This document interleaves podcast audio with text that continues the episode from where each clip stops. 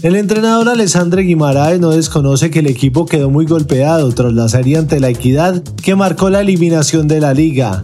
Y bueno, ahora este, queda este sinsabor eh, tremendo que, que, tenemos todos, todos, porque este, queda fuera de la posibilidad de jugar semifinales, eh, habiendo hecho hasta ahora un muy buen torneo.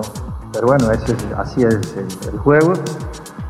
Tras su prematura eliminación en el campeonato local, a los verdolagas no les queda más que levantar cabeza y centrarse en los partidos que se le vienen ante Argentinos Juniors el próximo jueves y ante Nacional de Uruguay el miércoles de la próxima semana.